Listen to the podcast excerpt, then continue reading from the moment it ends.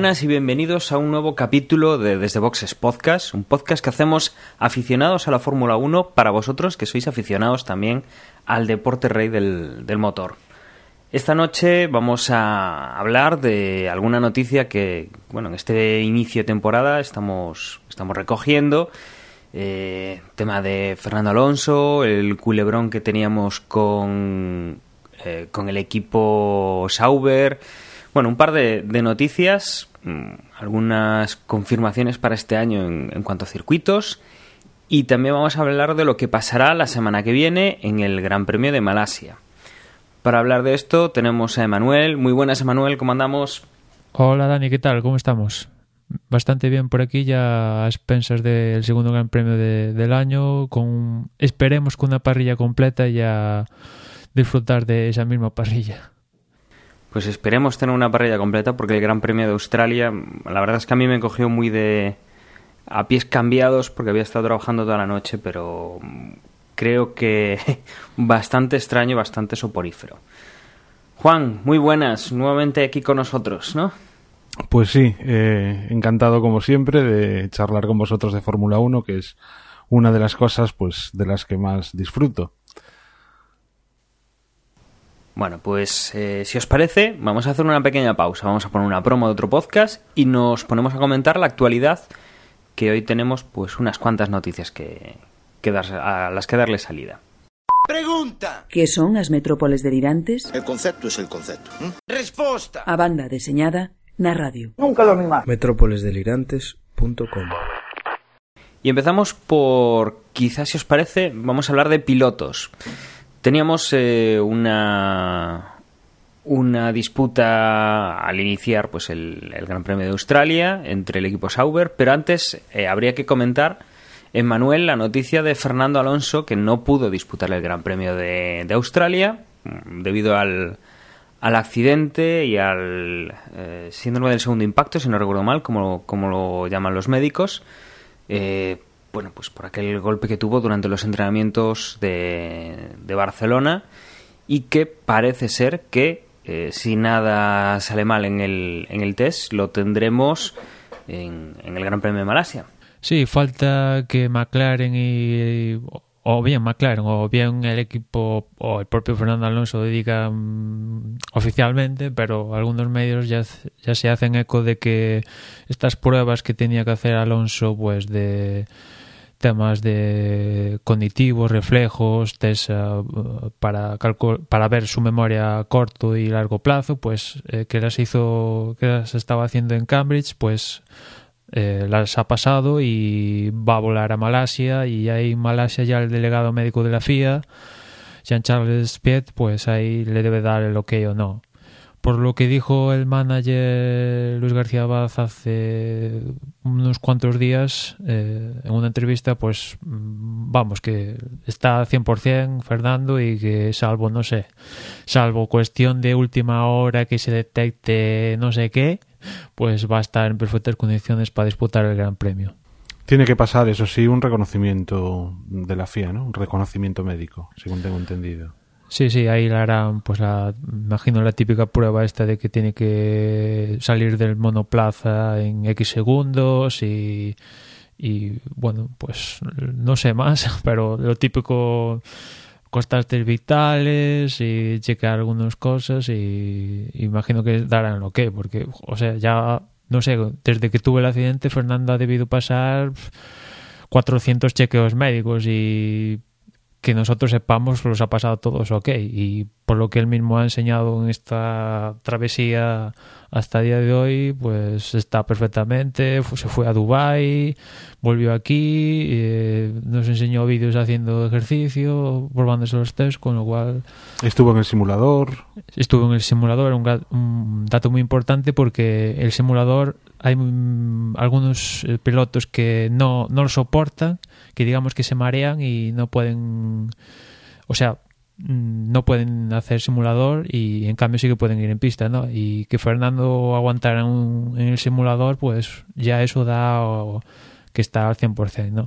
Habrá que verlo porque todos los pilotos hasta la fecha, pues a, a raíz del, de Australia ya digamos que se quedaron en las pues en, en, Australia creo que se quedó Hamilton, Carlos Sainz fue a Tailandia, digamos que diga, se quedaron en, cerca del entorno de, de la próxima carrera, pues tema de horario, ¿no? Y en cambio Alonso pues va a tener que readaptarse al horario con el sumando el tema del clima de Malasia y no sé si en ese aspecto será un hándicap o no para él, aunque creo que es de los mejores pilotos preparados físicamente, pero veremos cómo eso le puede juzgar, le puede hacer más o menos a su conducción en Malasia. Bueno, creo que en Malasia no, no debería tener mucho problema por lo que comentas, Emma, porque bueno, ahora eh, si está pensado pues para correr aquí en Europa o, está pensando en, en, el horario europeo de que aquí se correría a las dos, bueno, pues allí al, al adelantarse la hora y la carrera será la hora que es, bueno, pues le posiblemente le ayude.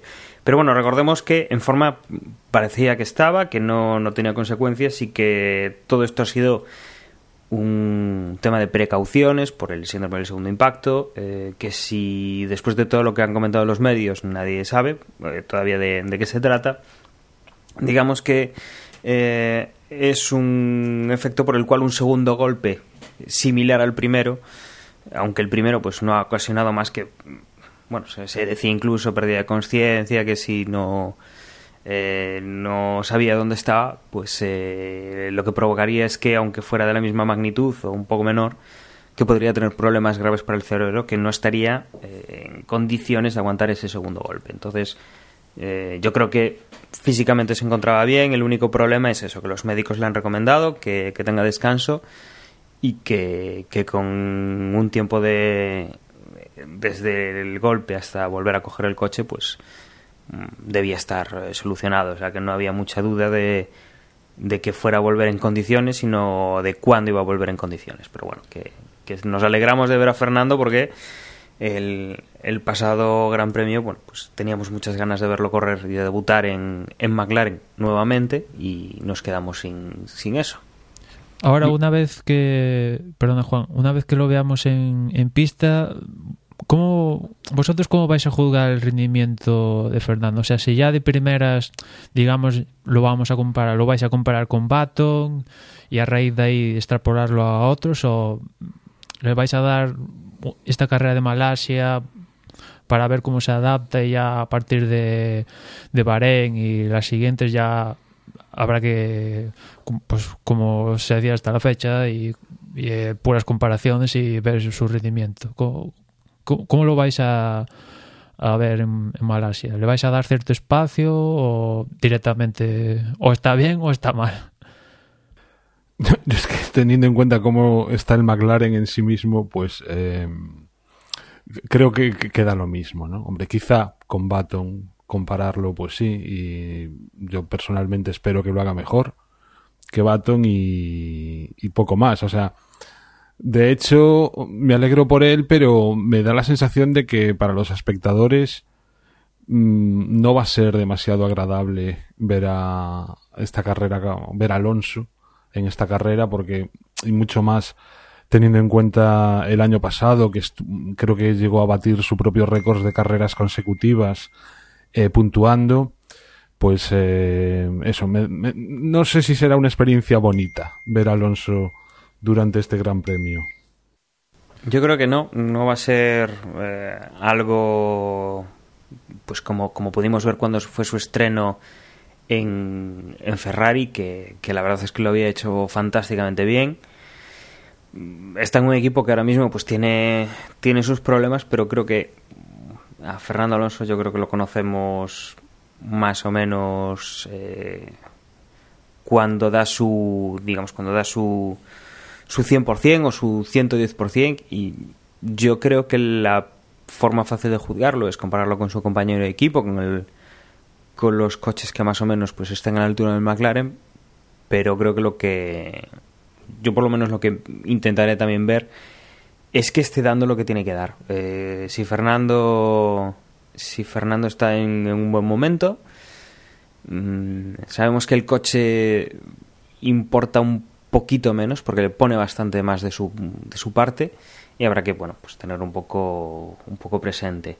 De todas formas lo que dice Juan o sea no podemos esperar que que haga un tercer puesto un quinto puesto o algo eh, más incluso pues eh, de, eso pues, sabiendo pues lo que está lo que está pasando con, con el equipo McLaren.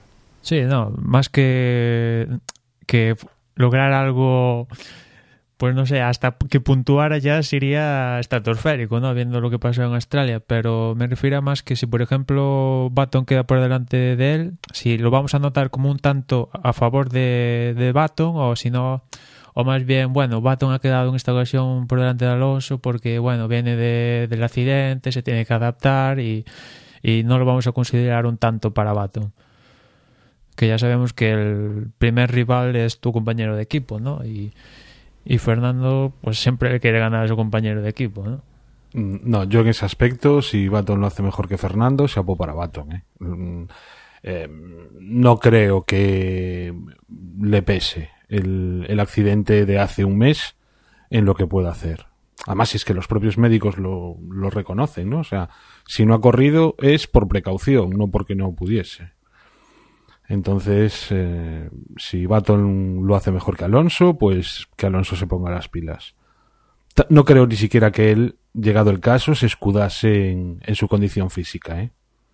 Sí, lo cierto es que Fernando va a llegar con el hándicap de que al menos Baton, por primera vez con el McLaren de esta temporada, ya hizo un bueno, ya hizo una carrera entera y ya digamos, pues puede saber ciertas sinergias del monoplaza y eso, aunque Fernando va a tener los datos, pues va a tener que convivir con ellos y encima con un gran premio como Malasia de que igual pues hay que bajar más el rendimiento del mono del sobre todo motor pues tema de calor y tal con lo cual va a tener que aunque tenga los datos insisto va a tener que descubrir pues tema de neumáticos con long runs y todo esto y y bueno pues poquito a poco pues Sí, pero él ya demostró en que, vamos, eh, si puede hacer eh, los entrenamientos libres completos, que ojalá sea así y ojalá pueda rodar todas las vueltas que tengan preparadas eh, de inicio. Mm, yo creo que se, o sea, es mucho piloto Fernando como para no hacerse con el coche. Hombre, está claro que mejor cuantos más kilómetros haya rodado, pero bueno, yo digo, o sea, yo no, no excusaría ¿eh? que quedase por debajo de Baton. o sea, simplemente eso. O sea, que si Baton lo hace mejor, pues se apó para él. Bueno, con el tema de los kilómetros, cuidado, porque Magnussen ya le hizo. Bueno, no es culpa de Magnussen, ¿no? Pero ese motor en Australia dijo basta, no sabemos a día de hoy, pues, si esa unidad de potencia es catapum o lo pueden salvar algún elemento o tal, pero digamos que ya está tocadita y Fernando, digamos que va a tener tres para todo lo que queda de temporada. Ahora va a tener un gran premio menos, que después hablaremos, pero tampoco, mm, digamos, va a ir sobrado de, de, kilómetros, que creo que van a hacer lo mismo las otras escuderías, aparte de, por el calor, pues ir poquito a poco, no gastando en exceso eh, los motores con kilómetros que al final en libres, pues sí, te ayudan, pero tampoco lo importante son clasificación y carrera, evidentemente. Sí, pero bueno, yo, yo ese mal lo relativizaría bastante, porque teniendo en cuenta que McLaren, las cosas como son, no va a estar peleando por el Mundial de Constructores y tampoco va a estar peleando por el Mundial de Pilotos, este año se lo están tomando como se lo han tomado, si al final tienen que utilizar una unidad de potencia mayores que le caiga la eh, sanción correspondiente, pues sinceramente tampoco creo que sea tantísimo desastre para McLaren.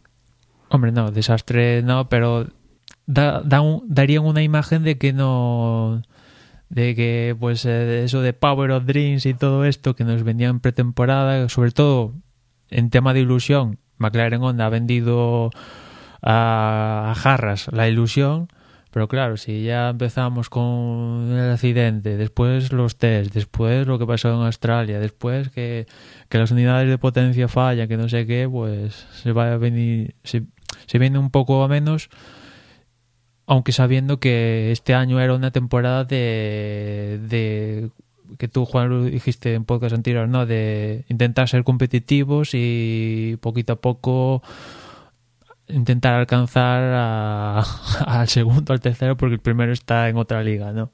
Y ya para años posteriores, pues intentar ganarlo. Que el propio Eric Boyer, digamos que ya ha puesto mm, paños calientes diciendo que igual les cuesta más de dos años llegar a un nivel cercano al de Mercedes, que ya, que ya no, eso ya no es el mismo mensaje de, bueno, en el 2015 vamos a intentar mejorar nuestra unidad y ya a final de temporada, si podemos ahí tocarle la- las narices a los grandes, pues mejor, ¿no? Y ya en el 2016 intentar el asalto al título, pues ya están un poco suavizando, viéndoselas venir, ¿no? Otro otro piloto que está entre algodones también es Valtteri Bottas, que no pudo estrenarse en Australia con el tema de su espalda y que en principio, por las últimas noticias al menos que yo tengo, mm, se está recuperando adecuadamente y lo más normal es que esté en, en pista en, Malasia. En caso de que Valtteri Bottas no pudiera estar en pista, pues eh, yo tenía la, la, al menos la impresión original que Merck Williams subiera ese coche a Susie Wolf. Pero resulta que tanto Pat Simons como Claire Williams han dicho que Susie Wolf es su piloto de, de, de test, pero no su tercer piloto, con lo cual subirían a otro que dicen que pues sería el piloto probador de Mercedes, Pascal, Pascal o incluso el, un piloto que tienen también eh, Williams, eh, ahí como suplente, digamos, que sería Alex Lane, que venía, bueno, viene de estar en el, en el programa de jóvenes pilotos de Red Bull.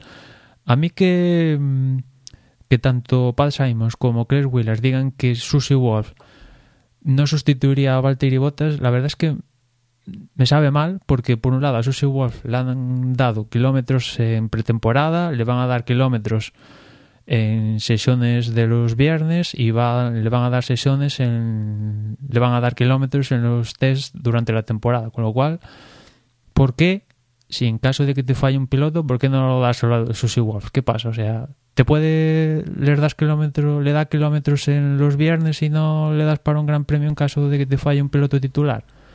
¿Por qué? Porque es mujer. No sé, o sea, al final llego a esa conclusión. Pero mira, esto es como la decisión que habían tomado en, en Ferrari cuando tuvo más el accidente. Eh, ¿Cómo se llamaba? Era habíamos subido a Luca Badoer, puede ser o Sí, sí, Luca Badoer, sí. que, que bueno, que era la verdad es que había corrido bien poco cuando tenían pues otros otros pilotos en, en el equipo, otros eh, posibles aspirantes a ese asiento, más jóvenes, con experiencia más reciente en la Fórmula 1 y que en otras ocasiones habían demostrado, no en Ferrari, pero sí haberlo hecho mejor. Y no vamos a decir quiénes son, porque todos sabemos a quién podían haber subido y que bueno, tenían méritos suficientes como para, para haber estado ahí. Cosa que Luca Badoer en su momento, pues sí, sería un gran piloto, pero estaba bastante, bastante desentrenado. Ese lo pillaron porque era italiano y, y mira, pues eh, hacía mucho que no sí, se como subía un recompensa. Ferrari. Pues, sí, como recompensa. Aunque bueno, eh, algún día tendremos que hablar de, de la historia de, de todo ese asunto, de que bueno, bueno, ya hablaremos de algún día de, de, de la historia de Luca Badoer y, y lo que pasó en Ferrari en esa época.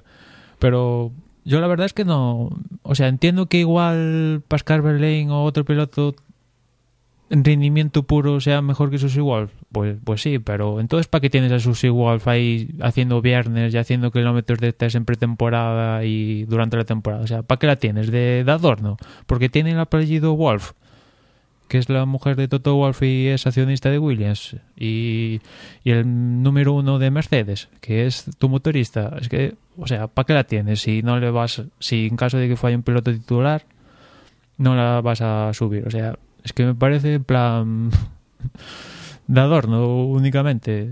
O sea, Mucho sentido no tiene. De todas formas, eh, también tenemos otro, otro culebrón, yo creo que incluso más grande que este, eh, y ha sido pues la disputa que han tenido en el equipo Sauber con Guido Van den Garde mm, por un supuesto despido improcedente y del que incluso bueno llegamos a tener dudas de que Sauber pudiese correr, que fuera legal que corriese con, con sus dos equipos, o sea, con sus dos pilotos oficiales, que tendrían que subir a, al piloto holandés y que finalmente mm, todo queda en, en lo que queda siempre, ¿no? En más, dinero. Sí, la Fórmula 1 siempre se reduce, los problemas se reduce siempre al símbolo del dólar, libra, euro o lo que o lo que o, o la moneda que, que en el asunto importe, ¿no? La cuestión es que el año pasado eh, Sauber estaba viviendo una situación dramática y el patrocinador de Guido van der Garde, McGregor, les dio a Sauber cerca de 8 millones para salvar a escudería. Por eso Sauber pues pudo aguantar la temporada, ¿no? Con la condición de que Van der Garde se subiera al Sauber pues para este año, ¿no?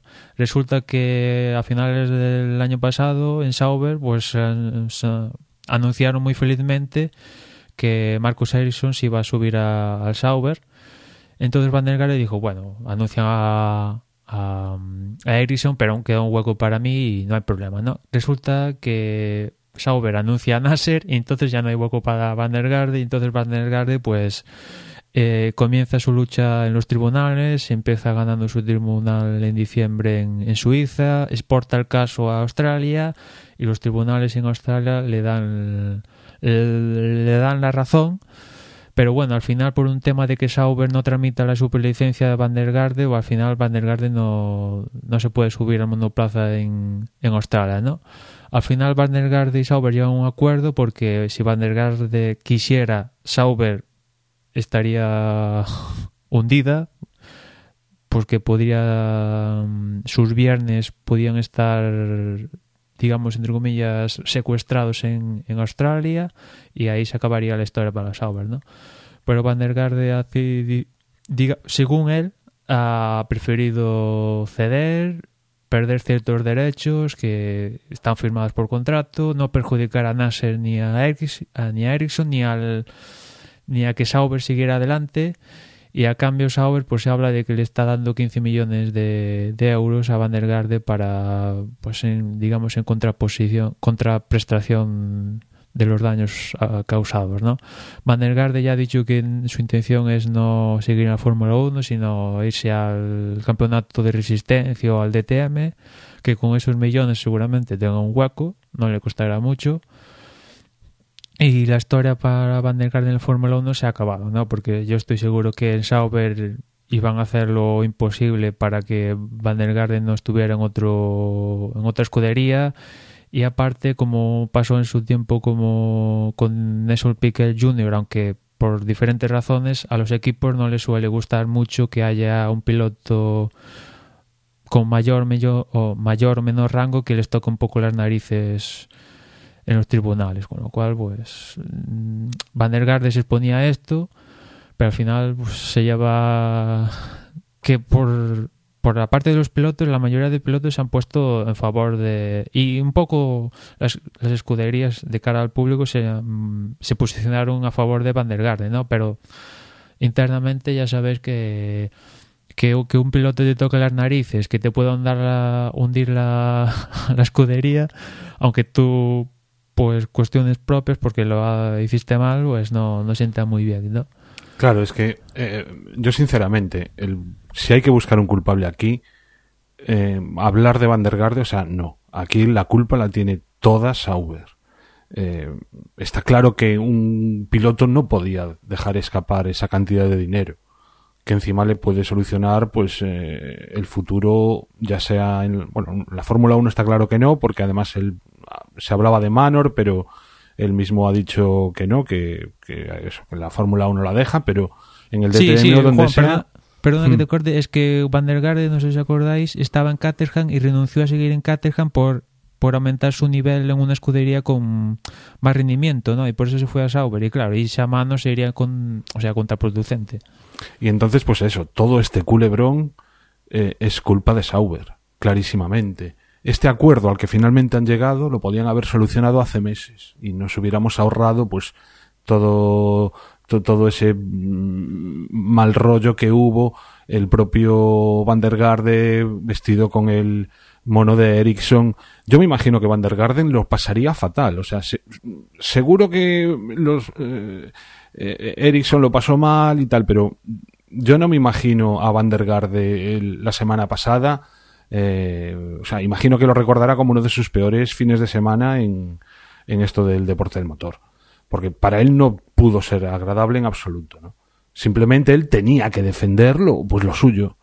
Y si Sauber se hubiese portado medianamente decente, pues no hubieran llegado a esta situación. Sí, incluso le tuvieron que conseguir un pase para entrar al paddock en Australia y cuando, como tú decías, Juan, se puso el mono y entró en el box, automáticamente todo el personal del equipo salió de, de su zona de, del box y quedó solo, ¿no? O sea que... Es que seguro que no quería ni correr, o sea, yo estoy convencido de que no quería correr esa carrera, simplemente quería lo que era suyo. Pero aparte de Sauber también hay un gran culpable que es la FIA. Resulta que la FIA hace años, eh, justamente a raíz del problema que tuvo Schumacher cuando debutó en la Fórmula 1 entre Jordan y, creo que Benetton, pues bueno, se formó una comisión que automáticamente cada vez que un equipo firma un contrato con un piloto, pues va a esta comisión, los observa y da el ok, ¿no?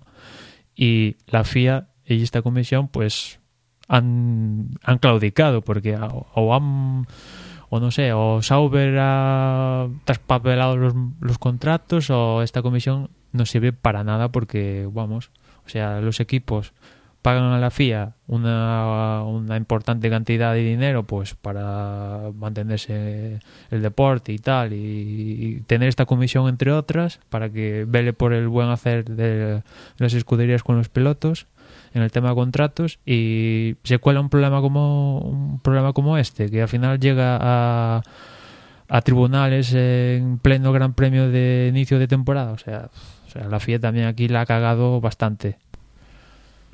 Sí sí. Y ahora ahora que no le pase como a Nelsinho Piquet que, que bueno eh, tendría tendría problemas pues para volver a coger un volante de Fórmula 1 Sí, pero bueno, yo creo que no son comparables los casos, ¿eh? eh si, no recuerdo mal lo de lo de Nelson, lo de Nelson Piquet, las declaraciones que hizo, bueno, mm, sí que se las buscó un poco más. Sí, digamos que a los chivatos en la sociedad no suelen gustar, aunque claro, a veces son necesarios, pero en un mundillo como este la Fórmula 1 los chivatos no suelen tener mucha mucha cabida, te apellides Piquet o te apellides lo que sea, ¿no? Y con Valdergarde imagino que igual algún recelo, sobre todo si, alguna escudería tuviera amistad con Sauber, pues tendría, ¿no? Pero en menos, está claro que en menos medida con, en comparación con, con el caso de, de Piquet, ¿no? Recordar simplemente que lo de Piquet fue eh, que cuando estaba corriendo en Renault como compañero de, de Fernando Alonso, mm, pues no me acuerdo en qué gran premio fue que el famoso tuvo, Eso, claro. Tuvo un accidente, digamos, a posta, del cual se benefició Fernando Alonso, que creo recordar que había llegado a ganar la carrera, ¿no? Sí, sí, así fue, sí. Y, siguiendo con, temas, en el capítulo de hoy tenemos el asunto de Renault, que está muy candente a raíz de, de las declaraciones, sobre todo de, de, Marco y Horner, que no sé si habéis leído declaraciones, pero digamos que el único que está a favor de, de las declaraciones de, de los mandamases de Red Bull es Eccleston, porque tanto... Ferrari como arriba Bene, eh, el propio Toto Wolf, y incluso McLaren, o sea. Y incluso la propia Renault, el máximo responsable de Renault, le ha respondido a, los de Red Bull que sí, vale, sabemos que tenemos problemas, pero también queremos trabajar un poquito en paz. Que nos estéis tocando las narices cada dos por tres, pues tampoco es sano para intentar salir de esta situación, ¿no? Y, que cuando Red Bull ganaba, no le echaban la culpa de estar ganando al motor Renault. Sí, y, y de esos resultados de, de, Red Bull ganando esos cuatro títulos consecutivos, Renault siempre le ha, le ha quedado el resentimiento de que su marca, digamos, no se ha posicionado todo lo que, todo lo que debería porque, bueno, Red Bull montaba motores Renault, ¿no?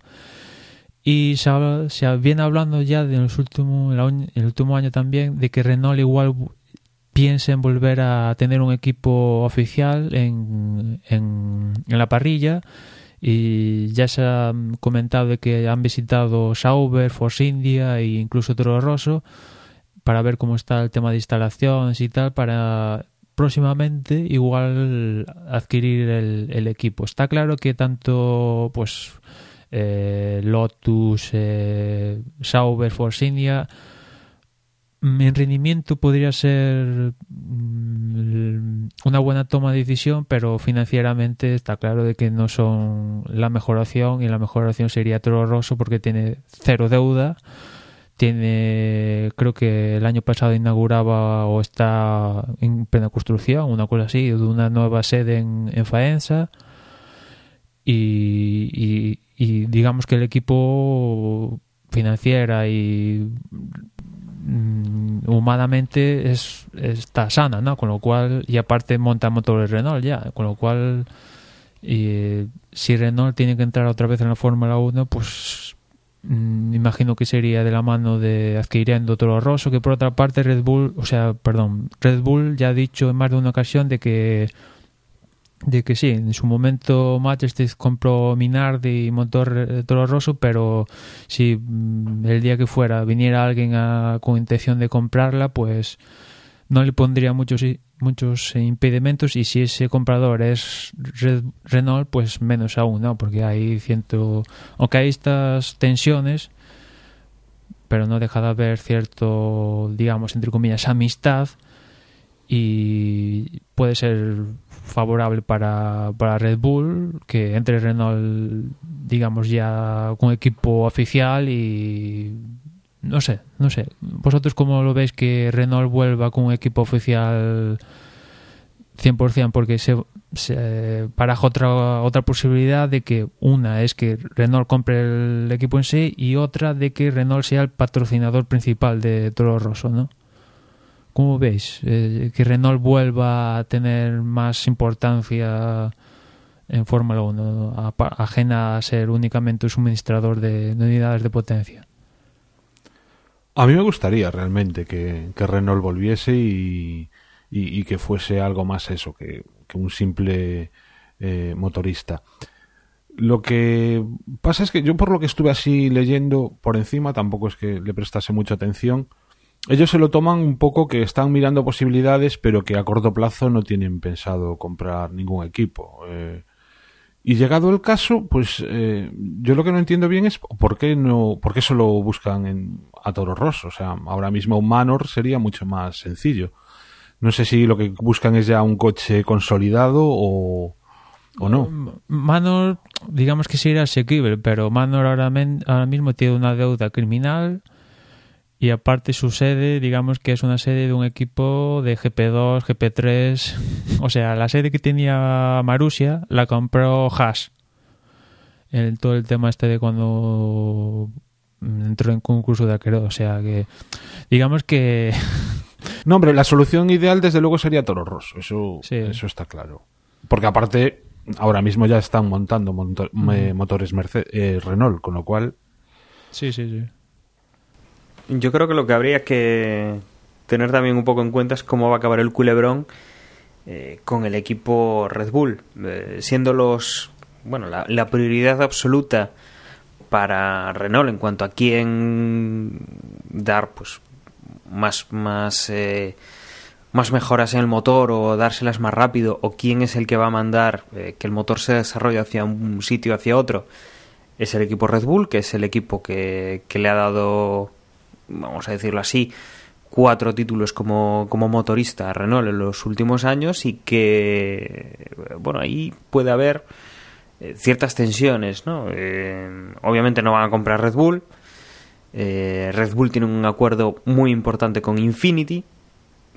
Entonces, no sé cómo, cómo iría cómo iría eso con que Renault pues se comprase un equipo fuera su propio motorista, que obviamente se tendría, eh, ya que dependen sus resultados de eso, pues eh, se tendría que dar prioridad a sí mismo y cómo afectaría al, a Red Bull, que ya hace años ya han comentado más de una vez, por lo menos para asustar a, a Renault y que se pusieran las pilas, que, que, pensaban cambiar de motor. O sea que ahí también hay culebrón para, para largo, yo creo. Sí, la verdad es que todo esto de Red Bull con las marcas, con Renault, Infinity, es un poco complicado de hacérselo entender a, a la gente, ¿no? Porque Infinity eh, pertenece a la alianza Renault-Nissan digamos que viene a ser lo mismo, pero Infinity tiene una cabeza pensante que en su momento decidió apostar por Red Bull.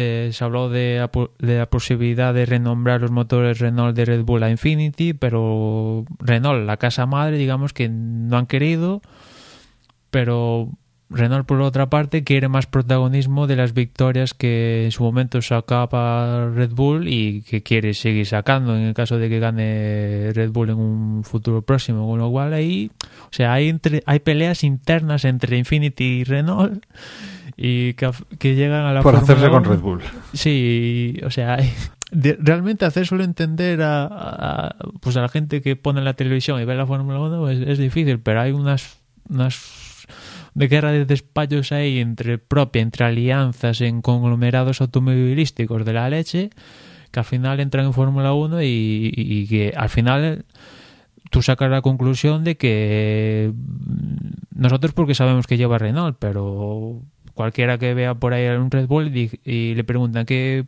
motor piensas que lleva Red Bull, pues seguramente diga Infinity antes que Renault, ¿no? Y Renault imagino que eso va a llegar un punto que no, no lo, pues, no lo quiere y o, o, hará que su digamos su Infinity su em, empresa digamos secundaria se aleje o directamente a pasar a adquirir un equipo propiamente dicho que para la Fórmula 1 tener un equipos oficiales no estaría de mal no porque ahora tenemos a Ferrari oficialmente tenemos a, a Mercedes oficialmente tendríamos a Honda oficialmente, aunque junto con McLaren, y con Renault oficialmente sabemos que Renault está centrado 100% con Red Bull, pero no sé si de catalogarlo de oficialmente. No, no lo parece. También lo que parece claro es que Renault lo que está deseando es obtener un retorno a, toda la inversión ¿no? que, que, está dándole a la Fórmula 1 y, que claramente no le está obteniendo desde, desde que perdió el equipo, bueno, desde, desde que Renault se convirtió en Lotus, que eso, eso también es otro culebrón, de Renault a Lotus, de ahora ya ni eso, y le está metiendo mucho dinero a la Fórmula 1 y, y, no consigue rentabilizar esa inversión.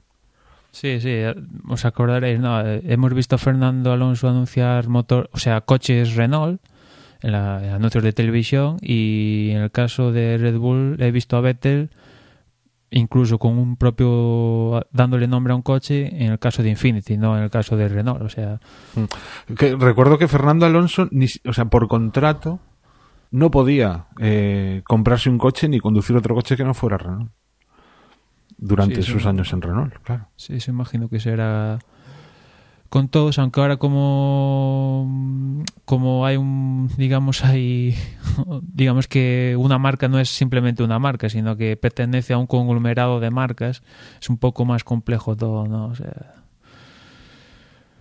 en resumidas cuentas, que hay Renault, digamos que de los motoristas mmm, actuales, digamos que a margen de Honda, pues es el que lo tiene eh, a, a, día de hoy más complicado y tendrá que hacer uso de sus tokens, que tiene unos cuantos, y, y mejorar el rendimiento, ¿no? Básicamente.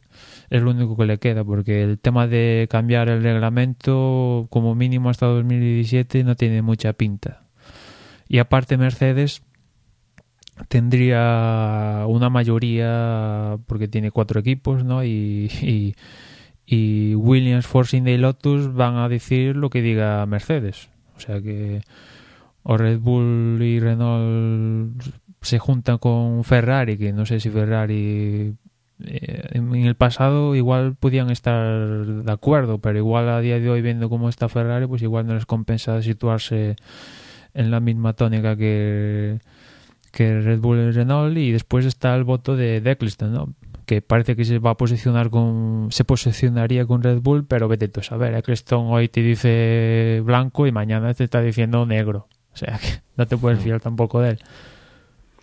Sí, a mí este respecto lo que me hizo gracia fueron declaraciones de por parte de realmente no sé de quién de de Force India, ¿no? Pero un, poco diciéndole a Red Bull, pues ahora os fastidiáis, ¿no? Porque nos habéis estado, cuando los equipos pequeños intentan hacer algo, los cuatro grandes eh, ejercéis vuestro derecho a veto, por así decirlo, y, no nos hacéis ni caso y ahora mismo pues estás viendo eso, o sea que todos los problemas que nosotros llevábamos denunciando de que esto tenía que cambiar, decíais que no y ahora que veis las orejas al lobo, pues, pues ahora ajo y agua. Me, hicieron gracia en ese sentido las declaraciones desde Force India. Sí, sí, sin lugar a dudas. Ahí van a salto de mata y no. Según les baile el, el, asunto, pues van cambiando de, de, plato, ¿no? Pues algo, algo similar a esto pasó con el caso de Manor, ¿no? Que tanto la FIA, Eccleston y McLaren y Ferrari, pues venga, va, queremos que Manor esté en Australia y se junte como escudería, ¿no? Ya hemos visto lo que ha pasado con, con Manor en Australia, que no han salido ni a hacer un metro. Y ahora Eccleston dice que eh, esto de Manor, que él ya se lo venía a venir, y ha dicho que, esto, vamos, que esto no puede ser, que, que si una escudería forma parte del convoy oficial de, la Fórmula 1 es para que dispute carreras y, entrenamientos y tal, ¿no? Y que el traslado de, todo el equipo de Europa a Australia Eccleston tiene la intención de hacérselo pagar a, a Manor, que serían unos cuantos millones. No sé cómo acabar la situación, si, si Bernie lo ha dicho por algo que él dice cada dos por tres y al final no hay consecuencias, o sí que va a haber consecuencias más en serio, aunque la verdad es que estaba bastante claro que, vamos, esto de Manor... Mm, yo cuando creo que fue el, martes o el miércoles, no, antes de, de, empezar el Gran Premio de Australia, que se anunció que Roberto Meri iba a subirse al monoplaza, ya, ya, ya dije, bueno, ojalá Meri eh, haga alguna vuelta y tal, porque no, ya, bueno, la situación estaba bastante clara y aparte los propios de Manos eh, antes de irse a Australia ya sabían que iban a hacer cero kilómetros, o sea no te enteras de que no tienes el software necesario y tal estando en pleno gran premio. Sí, no, lo de Eccleston sume sigue. ¿eh? Ahora, dice que le quiere incluso cobrar el transporte ¿no? a, Manor mm, de haber trasladado hasta allí los coches, cuando en realidad si querían estar ahora en Malasia mm, tenían que haber ido ya a Australia también. Y a ver si, si salen en Australia, que en principio van a seguir Will Stevens, que ese, la intención es que esté todo el año, y, y también Roberto Meri, veremos si, si consiguen hacer algún, alguna vueltecita y tal. La intención es que, que sí, porque si, si ya no, no salen, el tema de cobrar la cuota del año pasado de los puntos conseguidos por Jules Bianchi ya, vamos no se la van a dar, que son cerca de 40 millones, una cosa así. O sea, y es vital para la escudería. Sí, pero es que eh, yo medio leí por ahí que al final no es que fuera tanto problema de software, sino que no tenían dinero para pagar eh, deudas que tenían y que digamos no podían salir a correr si no fuera, eh, si, no pagaran eso, no, si no adelantasen el dinero, pues hay una mezcla de, ahí. Del software, incluso decían a, Ferrari que le tenía que, pagar mm. pasta. Y un poco que, lo que dijeron fue un poco por salir del paso, pero yo entiendo que ahora en esta carrera como mínimo sí que saldrán. No sé si llegarán a acabar la carrera, pero vamos, yo confío en que, en que sí. Aunque, aunque sea que monten a un piloto y los empujen los mecánicos, es para para hacer paripé únicamente, porque bueno, la, la, parrilla está muy cortita de, de coches y bueno, mm, en, en, Australia creo que había salió el dato que había como 40 años, una cosa así, que no había tantos tan pocos monoplazas arrancando una carrera, ¿no? O sea... Y además así, pues igual hasta vemos al McLaren adelantar algún coche. Sí. Y sobre todo los que consiguieron acabar, que fueron 11, 11 al final, o sea, que un buen parte de abandonos. Creo que, que en este primer tramo de, de, temporada lo de la fiabilidad vuelve a estar vuelve a estar ahí y que bueno a Manor a Manor ya le ha tocado y, y como dices a ver si consiguen hacer algo y dar alguna vuelta lo, yo lo veo lo veo un poco complicado Sí, a mí de, de, Australia el único que me llamó así un poco la sorpresa con la fiabilidad fue el tema de, de Grosjean con, con el Mercedes, que se retirara la primera vuelta, que fue un fallo, ahora no me acuerdo qué fallo fue, pero me llamó la atención de que se retirara sobre todo un, un coche con, con, unidad de potencia Mercedes. Después el resto de Renault, McLaren y tal, más o menos, pues alguno tendría que pinchar, ¿no? Pero bueno, en ese sentido sí que me llamó la atención el, caso de del Mercedes. Y ahora tienen todos una prueba de fuego en, en Malasia, ¿no? Ahí vamos a ver si algún motor tiene que rebajar sus prestaciones por el tema del calor, ¿no? Sobre todo Ferrari, ¿no? Porque con Mercedes, aunque bajen sus prestaciones, van a estar ahí liderando bien seguro, ¿no? Hablando de esto, ¿vosotros creéis que, es que yo también lo, lo leí por ahí, que Mercedes eh, esté escondiendo todo el potencial que tiene el motor? un poco intentando que la diferencia no sea la que realmente podría ser, con lo cual ya todo el mundo se haría el Arakiri. Viendo que sería imposible alcanzarlos ya no este año, sino. Yo. Mmm, y teniendo en cuenta que ya la diferencia es de un segundo en clasificación y en carrera, puede ser tranquilamente un segundo, incluso más, y ya un segundo es la leche no me extrañaría de que, de que digamos, si estuvieran autocapando ellos mismos, porque ya ves salvajadas diferencias de dos segundos o incluso más, ya claro, entonces a ella dices, mmm, ¿para qué salimos a correr, no? Si ya sabemos que nos van a quitar dos segundos y, y el que queda por detrás de ellos es Ferrari, Williams, eh, McLaren y etcétera, etcétera, escuderías que tienen poder para, para estar ahí arriba, ¿no? O sea si, si tienen el margen ese, a ellos les conviene taparlo para que no salten cuchillos contra ellos y que la FIA mm, actúe de oficio y cambie las cosas. Y, y, ya sé que no estaba en el guion y, nos, igual nos estamos alargando demasiado, pero ¿qué, os parece lo de eh, en la rueda de prensa tras el Gran Premio de Australia? la invitación que le hizo Rosberg a Vettel, que Vettel se la tomó en plan de coña y que por declaraciones de Rosberg eh, durante esta semana iba en serio, lo de que invitar a Vettel a la reunión de ingenieros de Mercedes del, del viernes. Además le dijo, si a las 4 estás allí, para adentro. Hubo dos, hubo dos, eh, y me explico. El, el, día de la clasificación, no sé si os acordáis, eh, Massa, en, la rueda de prensa, cuando le preguntan los periodistas, Massa dice, eh, espero que la diferencia con los Mercedes sea únicamente coche y no motor, como dando a entender que igual su Windows lleva un motor diferente, digamos, una versión peor que la peor que la de Mercedes, ¿no? Uh -huh. Y ahí Rosberg y Hamilton evidentemente le dijeron que no, que llevan el mismo motor y que únicamente la diferencia es de coche, ¿no? Y incluso el propio responsable de motores de Mercedes ha dicho que lo ha desmentido, que todos sus clientes llevan el mismo motor porque aparte sería algo contraproducente, pues tema económico, tener que mantener diferentes eh, actualizaciones de motor y sería un caos, ¿no? Y después está la que dices tú, después de, del Gran Premio, donde, pues eso, eh, Vettel un poco en tono de broma dice, bueno, me gustaría estar ahí en las conversaciones que mantienen los de Mercedes para ver si esto es real o no. Y Roswell también medio en broma le dice, pues sí, sí, pásate, pásate Malasia por, por el briefing y, no habrá problema con todo, lo hablamos y sin problema. Y después en Twitter eh, Rosberg le mandó el mensaje a Sebastian Vettel de que ya tenía todo hablado y que le van a estar esperando en esa primera sesión de, de briefing a los entrenamientos en, en Malasia, que conociendo a Vettel no me extrañaría que se vaya al al, a la zona del pado de Mercedes y, veamos la imagen de Vettel entrando al box de, de Mercedes. Conduciéndolo a Vettel lo veo capaz.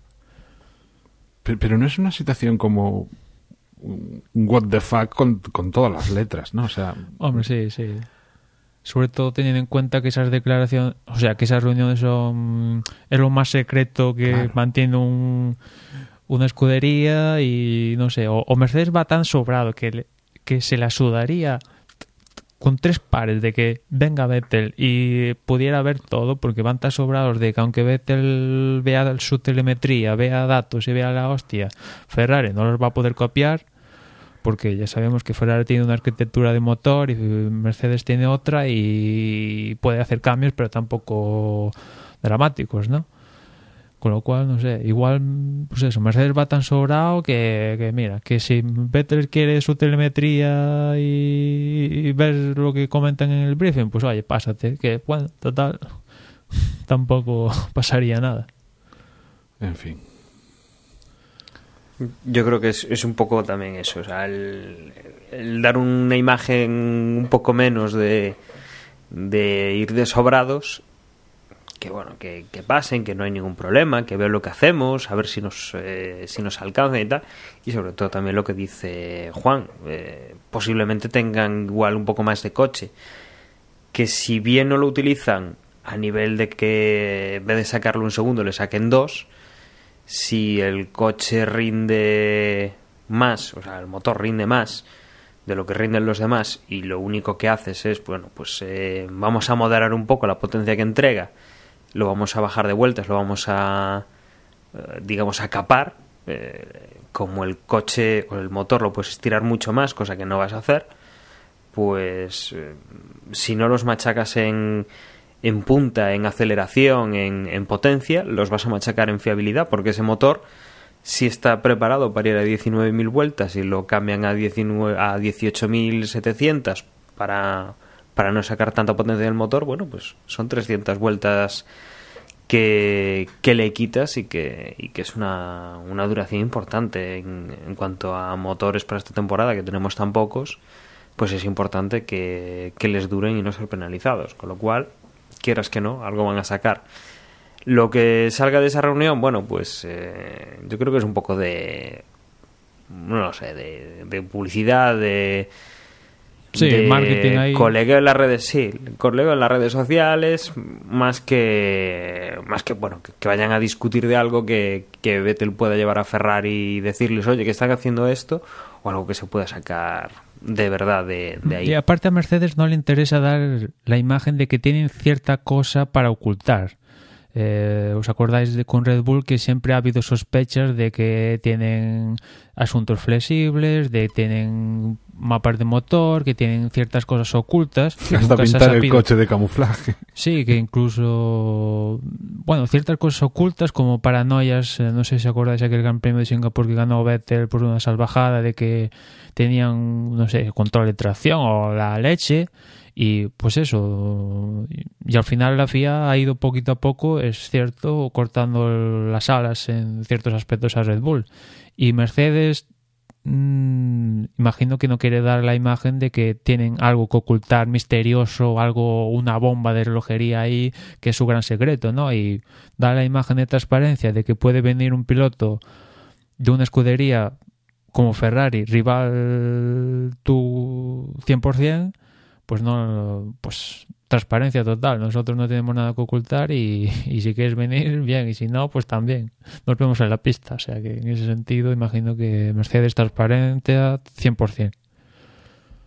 Vamos a ver si lo vemos. Sí, desde luego será divertido verlo, si ocurre.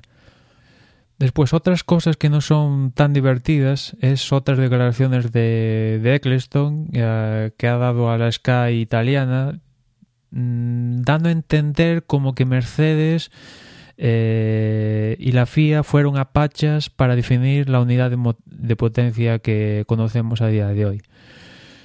Mm, no sé vosotros cómo interpretáis las palabras de Eccleston, pero si se da, si esto es así, que Mercedes y la FIA mm, calcularon las normas y Mercedes diseñó el motor en base a diseñó el su motor y la FIA dijo, ah, mira, me gusta el diseño de Mercedes, vamos a implementarlo. Digamos que hubo cierto compadreo.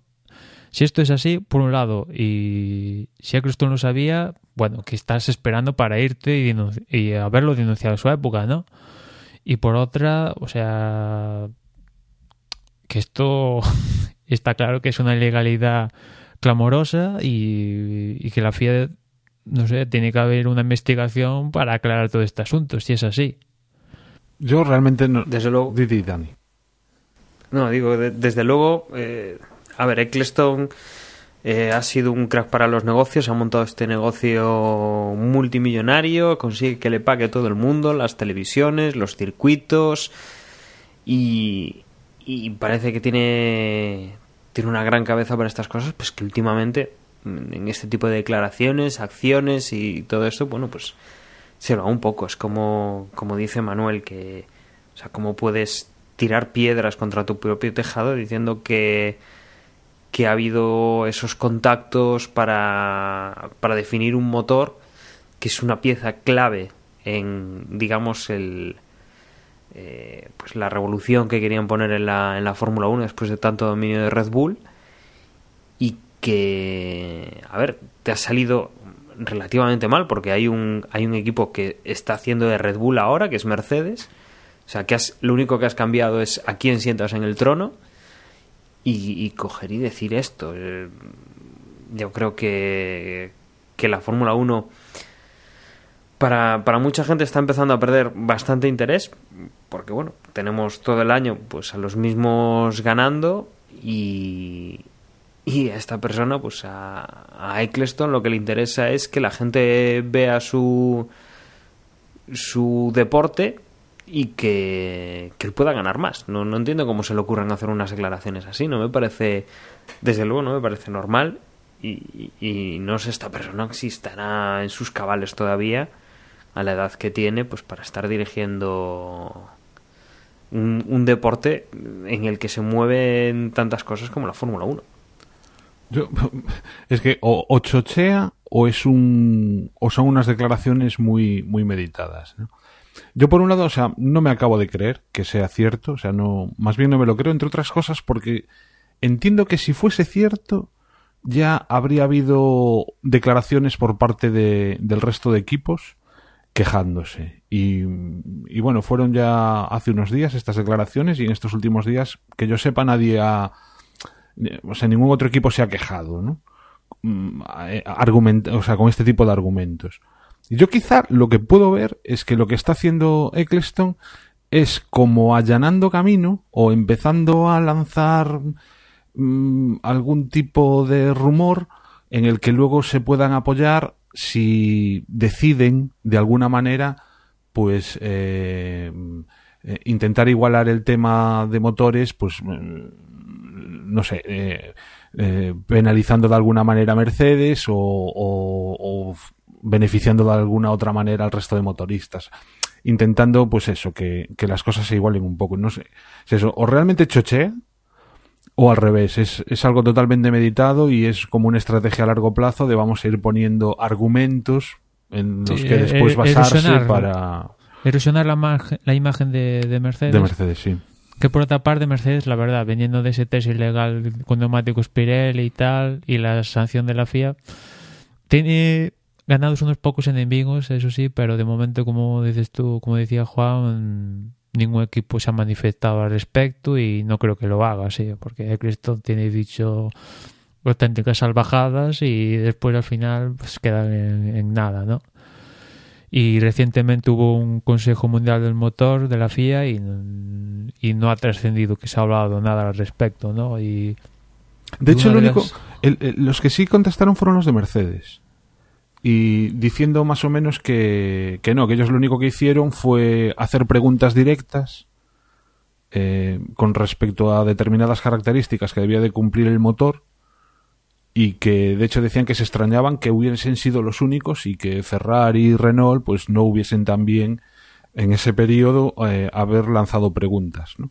Sí, aparte Eccleston tiene un, dato en contra de él, que Honda, si hay un equipo que conocía las características técnicas de esta unidad de potencia y con base a, acción en pista es Honda, que se conocía todos los detalles. Ahí podemos estar de acuerdo todos, ¿no? Y que venga Honda conociéndose todos los detalles y viendo eh, lo que pasó en Australia, pues, pues tampoco conocer todos los detalles te aseguraba te aseguraba éxitos, o sea, o sea, está claro que Mercedes empezó a desarrollar el motor antes, como decía Juan, preguntó, preguntó una y otra vez a la FIA, invirtió cerca de 200 millones y al final, pues eso, por algún lado tienen que salir los frutos, ¿no? No hay cosas sacadas de, de hechas con una varita y, y voilà, somos un segundo más rápido que el resto, ¿no? Con lo cual, pues ahí Eccleston seguramente la, tu, tu postura, Juan, de que esté achocheado un poquito, ¿no? Y después, hablando del Consejo Mundial de Motor que comentaba antes, que se reunió esta semana pasada, y que, bueno, aparte de que no ha trascendido nada de este asunto de motores ni nada, lo único relevante es que han cerrado el, el tema del calendario de la Fórmula 1 eh, sacando del mismo Alemania, con lo cual ya se sabe 100% que Alemania no tendrá Gran Premio en 2015. Creo que es como la cuarta ocasión en la historia que Alemania no va a tener Gran Premio y, y bueno, en los últimos días ha trascendido de que Mercedes intentó salvar el Gran Premio, en este caso para situarlo en Hockenheim, intentando sufragar la mitad de las pérdidas que pudiera tener el Gran Premio y contribuyendo con bastante dinero para su promoción pero estaba claro que tanto Nürburgring como los organizadores de Hockenheim en Hockenheim porque se, debe ser que son muy alemanes y muy cerrados y ellos tienen un, un, año sí, un año no y no nos vamos a quitar de ahí y no nos queremos aquí aumentar unas pérdidas de la leche y que tengamos que cerrar el chiringuito aún teniendo el apoyo de Mercedes y por otra parte de Nürburgring, que sí, estaban dispuestos a organizar el Gran Premio, pero sin pagar el canon. Y el canon, pues no sé cuándo, cuánto sería el canon de Nürburgring, pero son unos cuantos millones. Y Eccleston, pues no, ha estado por la labor de perdonarse el, canon. Y pues eso, no tenemos el Gran Premio de Alemania. Mercedes, el equipo dominante, no va a tener Gran Premio. Y, y Red Bull, que está pasando sus horas más bajas desde que está en la Fórmula 1, pues tiene Gran Premio y no las cosas son así, ¿no? Que después, que, mm, que una vez que quitamos la cita de Alemania en, creo que es a finales de junio, hay como un parón de, un mes entre entre gran premios que imagino que a alguna escudería le vendrá de perlas para intentar desarrollar el motor especialmente, sobre todo me estoy refiriendo a McLaren Honda, imagino que le vendrá muy bien, por un lado que, que quiten una cita y por otra que haya un margen de un mes activo de para trabajar por parte de las escuderías, ¿no? Porque eh, el parón tradicional de verano, digamos que hay 15 días que sí pueden trabajar, pero creo que hay otros 15 días que ahí son vacaciones para todos, con lo cual esta fecha que se cae, pues aliviará el trabajo para o, o le dará más carga y favorecerá que, por ejemplo, McLaren Honda pues, sea uno de los beneficiados que, que se caiga esta cita de Alemania. A Mercedes seguro que no le gusta mucho la idea porque, bueno, mm, salir con un doblete de Alemania es imagen de marca al final y se lo pierden este año. A mí lo que me recuerda es eh, los argumentos que se daban hace años cuando se demostró claramente que el circuito de Valencia era deficitario y se llegó a o sea, el argumento que esgrimían era que salía más caro no organizarlo que organizarlo por el tema de la multa que le ponía la FIA o, no sé qué y pues se ve que no es así. Si, fuese un criterio de ese tipo imagino que Alemania también le saldría más caro no organizarlo que organizarlo y, a las pruebas nos remitimos de, de que no de que no es así diferencias entre un país y otro. Desde luego que un circuito en, un sitio donde hay tanta pasión por la por el automovilismo como es Alemania, eh, parece raro que no que no puedan bueno pues eh, disputarse los grandes premios porque se pierde muchísimo dinero En este sentido, pues habrá que, o, habría, yo creo que ya no lo hará Eccleston, sino el, que venga detrás, que pues la, la gestión de la Fórmula 1, tendrá que darle una vuelta a, a, cómo funciona el tema del cano, porque si los circuitos no sacan dinero de, de estar en la Fórmula 1, igual en algún momento vemos que, que se deja de invertir en tener los circuitos, salvo los, los lugares donde estén los petrodólares o, o que haya mucho interés por, por anunciar una zona, por, por promocionar, pues como ha sido Sochi o como, como fue en su momento Corea o circuitos del estilo, y, no va a haber dónde correr la Fórmula 1. Entonces eh, habrá que empezar a, a pensar en cómo se hace con el canon, cómo cómo se enfoca porque esto va en detrimento del, del deporte y, y, cada vez yo creo que va a ir a peor. Sí, ahora pocos grandes premios recuerdo con gradas llenas.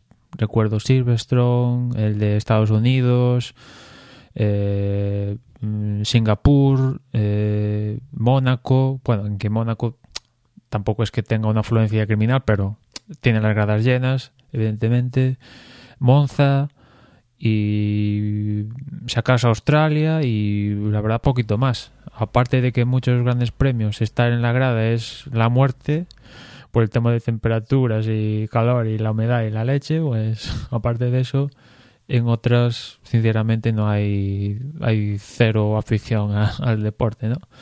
Y el próximo Alemania seguramente vuelva para el próximo año, ¿no? En, en Hockenheim es seguramente vuelva que el próximo año tenemos pendiente la cita del Gran Premio de Europa en Azerbaiyán, en las calles de Bakú, pero el próximo, digamos, cita así tradicional en que puede caer es el Gran Premio en, en Monza, que creo que se le acaba el contrato en 2016. Y en los últimos años hemos visto como Eccleston no está por la labor de mantener el contrato en los mismos términos con Monza. Se habló hace años de la posibilidad de montar algo urbano en Roma y bueno, hay un pifostio en Italia con con que unos quieren irse de Monza y otros que no y ya sabemos cómo es Monza, el templo de la velocidad, una cita histórica y bueno, pues en eso estamos que el que tiene eh, las horas un poquito, entre comillas, contadas, al menos con el contrato actual es eh, Italia, que en 2016 se le acaba el contrato a Monza y habrá que ver si, no sé, si para esas fechas está un Eccleston, si renegocia, si llega a un acuerdo, que al final será todo cuestión de dinero, evidentemente. Pero bueno, veremos, veremos porque mm, el territorio europeo ya sabemos que tiene las horas contadas en favor de, del territorio en Estados Unidos, en pues, Azerbaiyán, en, no sé, hasta imagino que Cristo en su intención es que vuelva un gran premio en África, que no lo vería mal en África, en Sudáfrica, tener un gran premio. En sus tiempos hemos tenido en... Ahora no recuerdo el nombre del circuito, pero bueno, hemos visto a Sena y Manser y etcétera en, corriendo en Sudáfrica y que el continente africano tenga un circuito pues mm, pues no no me, no me parece mal teniendo en cuenta que la intención de la Fórmula 1 es que sea un campeonato internacional ¿no? y si, si puede estar en todos los continentes mejor que mejor ¿no? eso por un lado pero tampoco sin, sin eliminando sin que ello elimine gran premios que, por ejemplo, Monza. Monza llena las gradas, o sea, no vas a cambiar un gran premio que llena las gradas y que es histórico y tal por un gran premio en la Conchinchina que, que te van tres matados y que con unos horarios de madrugada vete tú a saber y al final el el, todo el meollo del negocio está en Europa, tanto en audiencia como las escuderías son europeas, salvo, bueno, salvo algún integrante y tal, pero al final la Fórmula 1 es europea y poco a poco pues, se va perdiendo. Desde luego, alguien tiene que empezar a poner orden en este baile de ahora entra un circuito, ahora sale otro, ahora vuelve a entrar aquel, ahora vuelve a, a sonar el rumor del otro y que, que los últimos años pues nos deja como eh, dos, tres grandes premios así de golpe cada, cada temporada que tenemos pues que, ver si van a entrar, si no van a entrar. Y que la verdad es que está haciendo este deporte supongo para los equipos que planifican una temporada que tienen que que, que cambiar lo que la temporada pasada hicieron porque esta temporada ya no van los los mismos traslados por ejemplo de material o que le meten un traslado que eh, que no es eh, tan fácil de hacer porque hay que saltar medio mundo, pues eh, yo creo que, o bien ponen algo, algo de su parte la FIA y, sobre todo Eccleston a la hora de los circuitos, o, o esto, como, como ya dije antes, mm, no, no, tiene muy buena pinta. Y yo no sé si tenéis que añadir alguna, alguna cosa más de actualidad, alguna noticia que se nos haya escapado, o hacemos una pausa y nos vamos ya al Gran Premio de Malasia. Nos vamos a Malasia, sí. Bueno, pues hacemos una pausa y comentamos lo que nos lo que se nos viene pues para este Gran Premio de Malasia.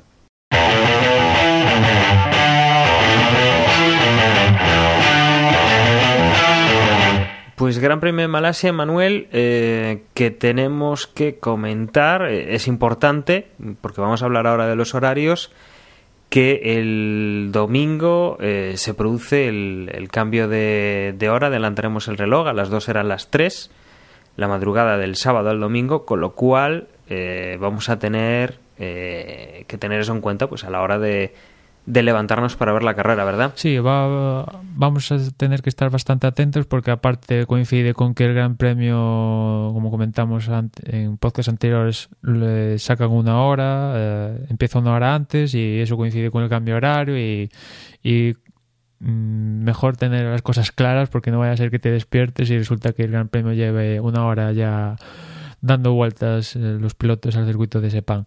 La cuestión es que el viernes la primera sesión empieza a las 3 de la madrugada, la segunda sesión a las 7 de, de la mañana, el sábado los libres 3 empiezan a las 7 de la mañana, la clasificación a las 10 de la mañana.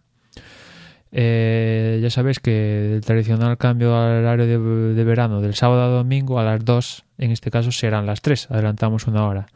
Y el domingo la carrera empieza a las 8 de, la mañana, con lo cual eh, que serían las 7 si no cambiáis los horarios, con lo cual eh, tener las cosas claras, que se, vuestro smartphone funcione y que es de esperar de que todo funcione bien y tal, y si tenéis un, la alarma con digamos que se conecta a internet no debería haber ningún problema con el tema del horario y, y a las 8 de la mañana se disputa la carrera de Malasia un, en un horario como dije antes eh, anterior para el tema de la iluminación y aparte en Malasia salvar posibles tormentas que nos lleven a pique el Gran Premio.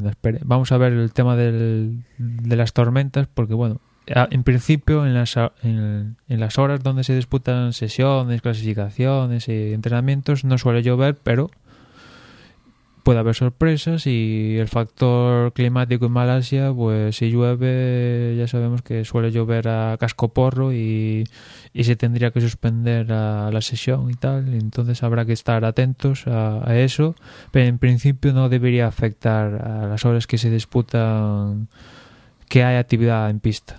Y en cuanto a neumáticos y DRS, Juan, ¿cómo lo tenemos para este Gran Premio? Pues en este caso Pirelli ha optado por eh, los medios y los duros, que bueno, es exactamente la misma elección que se realizó el año pasado, en el 2014, y a mí lo que más me preocupa sobre todo es el número de paradas que puedan propiciar este tipo de neumáticos durante la carrera, y si nos atenemos a lo que ocurrió el año pasado, pues fueron dos, o sea que bueno, todo lo que no sea una, pues eh, bienvenido sea. ¿Y el DRS? El DRS serán, eh, habrá dos, eh, dos zonas de, de, DRS, las dos eh, largas rectas que hay, que están separadas por, por la famosa horquilla del, del, circuito de Malasia. Y bueno, la, también con dos zonas de activación. La primera en, justo después de la curva 12 eh, y que da mm, paso a la, a la primera zona de DRS, que sería justo eso, la, la que hay antes de la recta de meta y la segunda, pues después de la horquilla, eh, pues eso, eh, para ya toda la, toda la recta. No sé, realmente no, no, tengo datos, pero me da la impresión de que debe de ser de los circuitos en el que más kilómetros tenemos de DRS, ¿verdad? Sí, debe ser de los más más metros con zona de DRS, eh, probablemente sea el que más, más o menos por ahí de bander, sí, sin lugar a dudas. Además, la segunda, la segunda recta, o sea, la segunda zona de DRS, muchas veces eh, empieza eh, la zona de DRS una vez ya eh, hemos iniciado la recta y está prácticamente, según sales de la curva, ya pueden darle al botoncito. Sí, sí, como te dices, ha habido casos, por ejemplo, China, que la fueron retrasando, retrasando, retrasando hasta que no sé qué iban a hacer este año, pero igual la tienen que ampliar porque se les quedaba demasiado corta, ¿no? En el, caso del circuito de, de, China. Pero aquí en Sepang son abundantes y... Muy seguidas, además, claro, solo, solo con esa horquilla. Y, y, que da, y da pie a jugar a que adelantes y que en la siguiente renta igual te contra adelanten, ¿no? Efectivamente. Aunque después hay una zona, sobre todo en la curva 4, que también suele haber adelantamientos en esa zona, ¿no? aparte de, de las los largas retas de, de Malasia. Con lo cual, si vemos, vamos a ver cómo, cómo se da la carrera, ¿no? pero si hay pelotón, una cosa así, puede ser una carrera mm, más bonita que la de Australia, sin lugar a dudas, porque hay zona para adelantar. Y, y en ese sentido sí que vamos a, yo creo que vamos a ganar más espectáculo que, que con respecto a la carrera de Australia y sobre todo si vemos lucha entre Rosberg y Hamilton, pues eh, el componente de entretenimiento va a aumentar sin lugar a dudas en el Gran Premio. Y a ese respecto, si queréis empezamos con las porras. Eh, ¿Cuál es vuestra idea, el podio? ¿Cómo ves el podio de, de Malasia? Juan, por empezar contigo. Bueno, tenéis la diferencia, ya empecé yo también la en, en el anterior previo. O Dani, Dani, si quieres empezamos con Dani. sí, Aunque venga, Dani, creo que se van a parecer tú. mucho. A, ver, yo. Vamos a ser realistas, no, no podemos. Eh, digamos, hacer un, una super apuesta ahí arriesgada. Vamos a pensar que va a pasar lo que, lo que yo creo que todos tenemos en mente, ¿no? Un 1-2 de Mercedes, diría un no sé, yo creo que Hamilton está más más enchufado, ya lo demostró el final de temporada pasada y, creo que en este último Gran Premio, en el de Australia, ya empezó mandando y, y va a estar ahí. Y Rosberg, obviamente, estará con el segundo coche. Y, y tercera posición. Uf, uf, uf, pues, pues eh, estaría, está el tema complicado ahí. Voy a pensar que va a ser masa.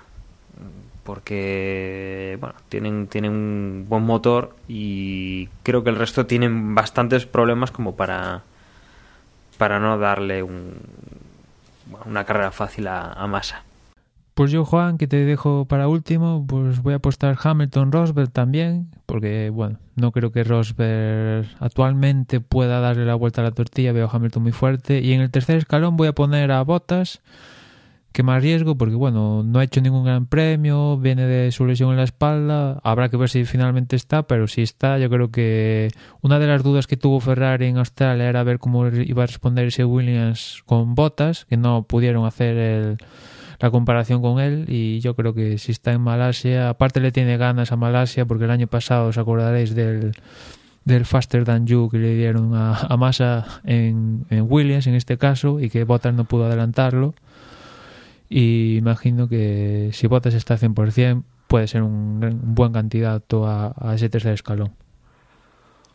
Nada, pues yo me has pillado un poco también la apuesta la semana pasada, o sea, hace 15 días te la pillé yo. Pero bueno, yo también voy a decir Hamilton Rosberg. Sinceramente yo no veo a Rosberg mmm, ganando a Hamilton, podría ocurrir, pero pero vaya. Y entonces pues parece que lo que toca es poner un Ferrari. Si pongo a Vettel, me, creo que sería justo el podium del año pasado, con lo cual me extrañaría que se repitiese. Uh -huh. Entonces voy a poner a, a Raikkonen de tercero.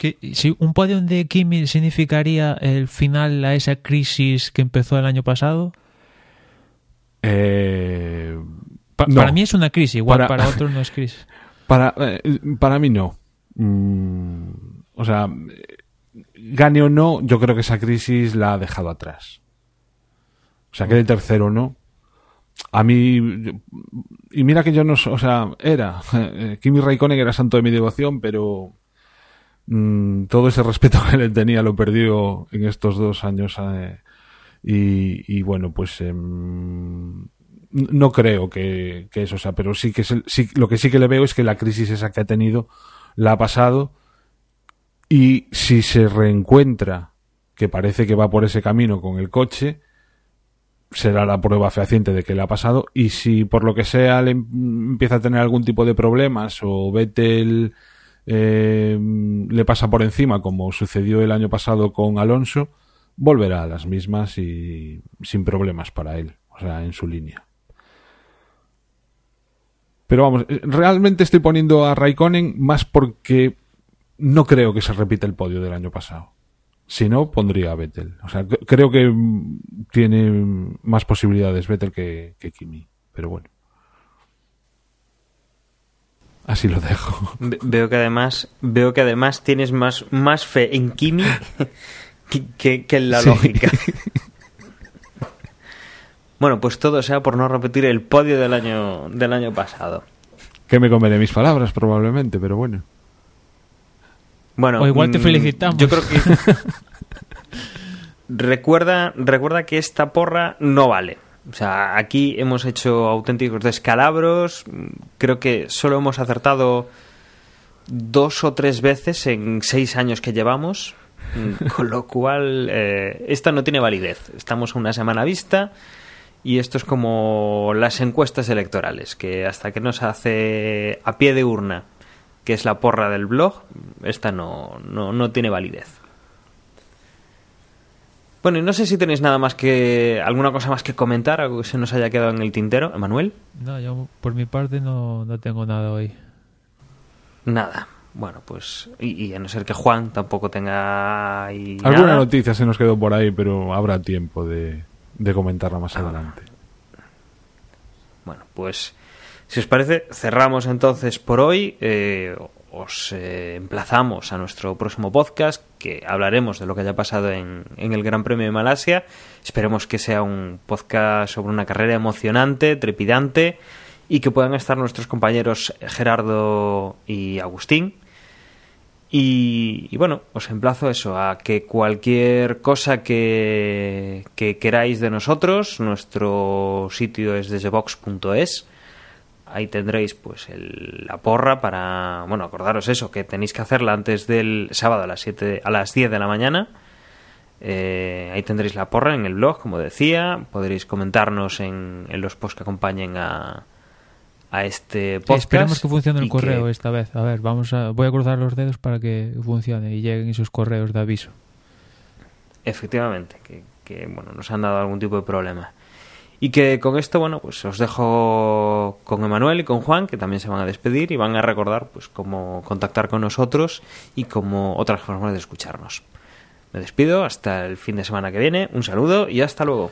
Como siempre, como es tradición, pues nos podéis contactar por los medios sociales, Twitter, la dirección es twitter.com para desde boxes y en Facebook la dirección es facebook.com para desde boxes. Y por mi parte nada más y ya nos escuchamos en la próxima carrera. Un saludo. Recordaros también que la dirección de correo, si os queréis, si nos queréis mandar un email, es desdeboxespodcast@gmail.com y que para aquellos usuarios de Android tenéis una aplicación de Desde Boxes que podéis encontrar en Google Play. Por mi parte también nada más. Eh, a ver si pasa pronto esta semana y tenemos de nuevo una carrera de Fórmula 1. Hasta la semana que viene.